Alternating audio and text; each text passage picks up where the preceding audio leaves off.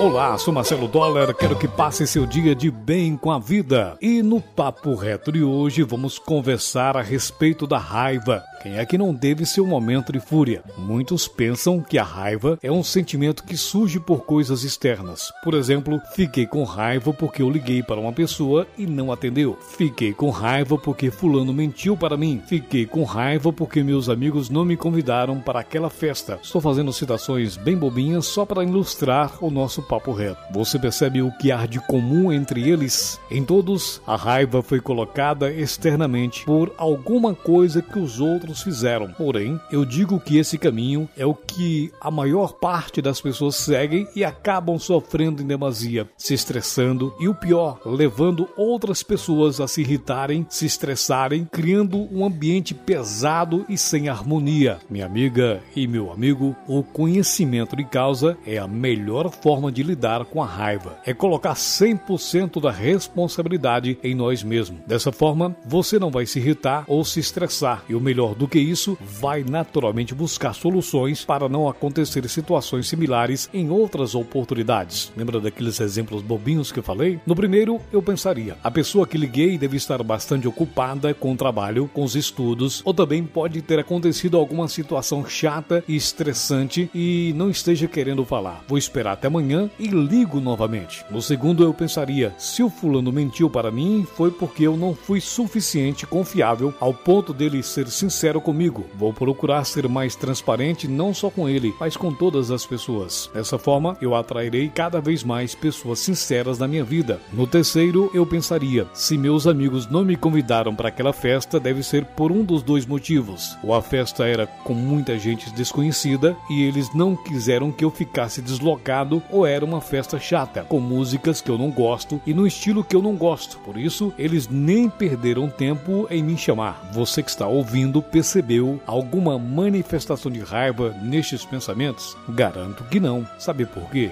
porque você colocou 100% da responsabilidade em você mesmo e não viu o problema nas outras pessoas. E isso te levou a refletir e procurar ser ainda melhor. Não há nenhum problema em sentir raiva, faz parte da natureza humana. O problema é o que você faz com ela. Se você procura acalmá-la, de alguma forma ninguém será prejudicado. Mas se você a manifestar, o prejuízo já foi criado e provavelmente você vai se arrepender depois pelo excesso de raiva. Pense nisso. Seja obstinado para o sucesso. Acredite em Deus, acredite em você.